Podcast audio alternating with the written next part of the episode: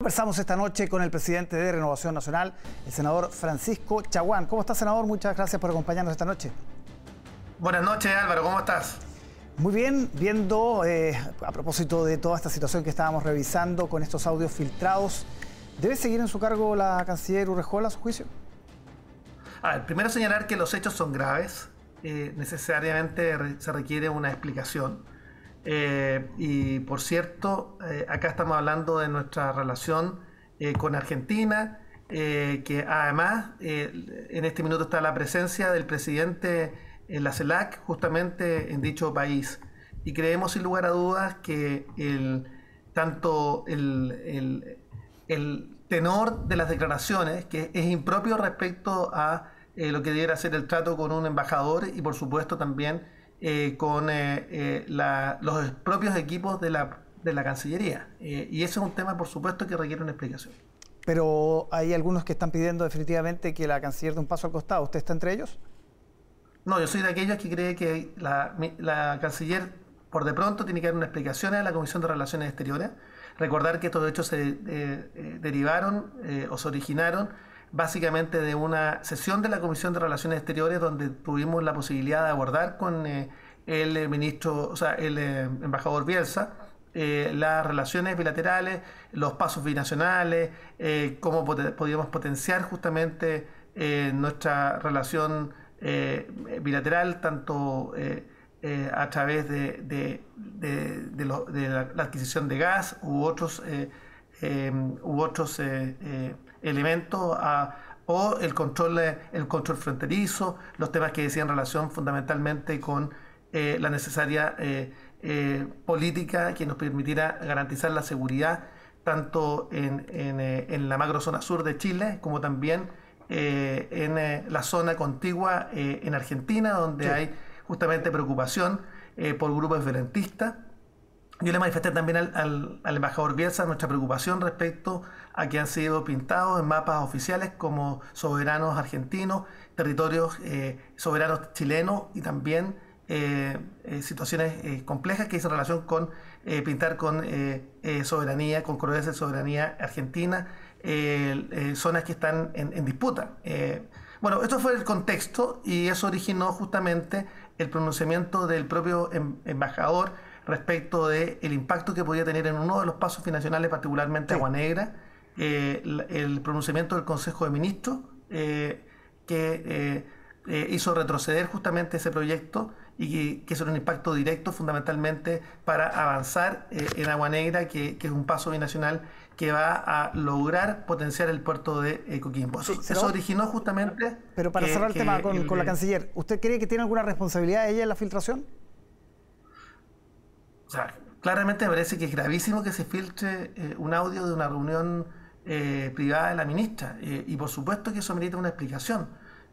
acá estamos hablando de, temas que en relación con la seguridad nacional y también con las relaciones bilaterales eh, con países limítrofes. Entonces, ciertamente yo diría que, es gravísimo y, por supuesto que debe haber un sumario interno para los efectos de avanzar hasta las últimas consecuencias en esa responsabilidad. Sí, apura un cambio de gabinete que se venía pidiendo a propósito de eh, lo dañado que salió eventualmente el ministro Jackson pese a sortear la acusación constitucional en su contra. Yo diría que, tiene un, contexto distinto. La, eh, la, la Cancillería tiene, tiene claves distintas, tiene la, debiera efectivamente revisarse otro tipo de, elementos dentro de la Cancillería. Por ejemplo, lo que hizo relación con eh, la, la subsidiariedad de Relaciones Económicas Internacionales de la Cancillería, en la que nosotros tenemos diferencias sustantivas. Eh, respecto a, fundamentalmente la suscripción de, los tratados, el retraso que hubo respecto al TPP-11 o respecto al acuerdo de modernización con la Unión Europea, pero, pero esos son los temas que debieran efectivamente estar en la palestra, en la discusión respecto a, cómo somos capaces de, que de alguna manera haya más prolijidad por parte de la Cancillería y por tanto de respecto del resto del gobierno, eh, eh, cómo se administra finalmente eh, el, gobierno. creemos sin lugar a dudas que hay, que hay, que hay problemas de, de, prolijidades que son evidentes y que muestran efectivamente que acá el gobierno está dando una mala nota en esta materia. Y a propósito de acusación constitucional, ¿cómo va a votar eh, RN los diputados la acusación contra la ministra Ríos en las próximas horas? Bueno, usted sabe, Álvaro, yo, yo soy senador, eh, tendré, tendré, que apreciar como jurado justamente aquello que se ventila en su momento eh, en, en, la Cámara, por tanto no puedo pronunciarme sobre, sobre el tema de fondo. Eh, nuestros senadores, o sea, diputados de Renovación Nacional fueron los que impulsaron justamente la acusación y, y, y, por supuesto yo espero que acá se entienda que, tal como lo entiende Renovación Nacional, que las acusaciones constitucionales requieren probar ilícitos constitucionales. En eso, en eso se ha estado trabajando de manera seria y responsable por parte de nuestros diputados.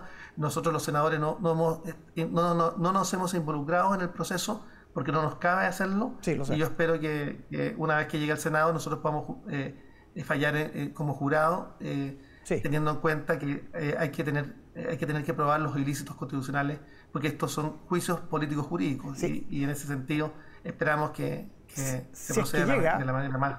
Si es que llega el Senado, si es porque se, se, ha dicho que se ha desinflado los últimos días. Bueno, eso no es un tema que yo me pueda pronunciar, porque, como le digo, me tendré que pronunciar como jurado. Lo que sí le puedo pronunciar es que hoy día fue admitida en tramitación nuestro requerimiento eh, en contra de los indultos.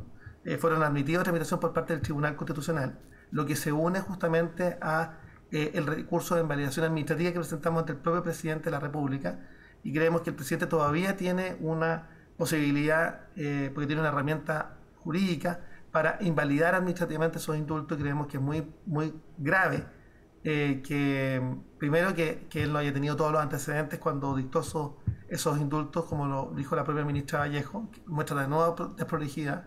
Y, y, segundo, que por supuesto que nos parece eh, también eh, eh, grave eh, que esto se hayan hecho con claros errores de, de, de, forma y de fondo en los propios decretos, y por eso nosotros pedimos la invalidación a lo menos de dos decretos, el, el, el que beneficiaba a Luis, Luis Castillo sí. y el segundo, el que beneficiaba al exfrentista Mateluna. Mateluna sí.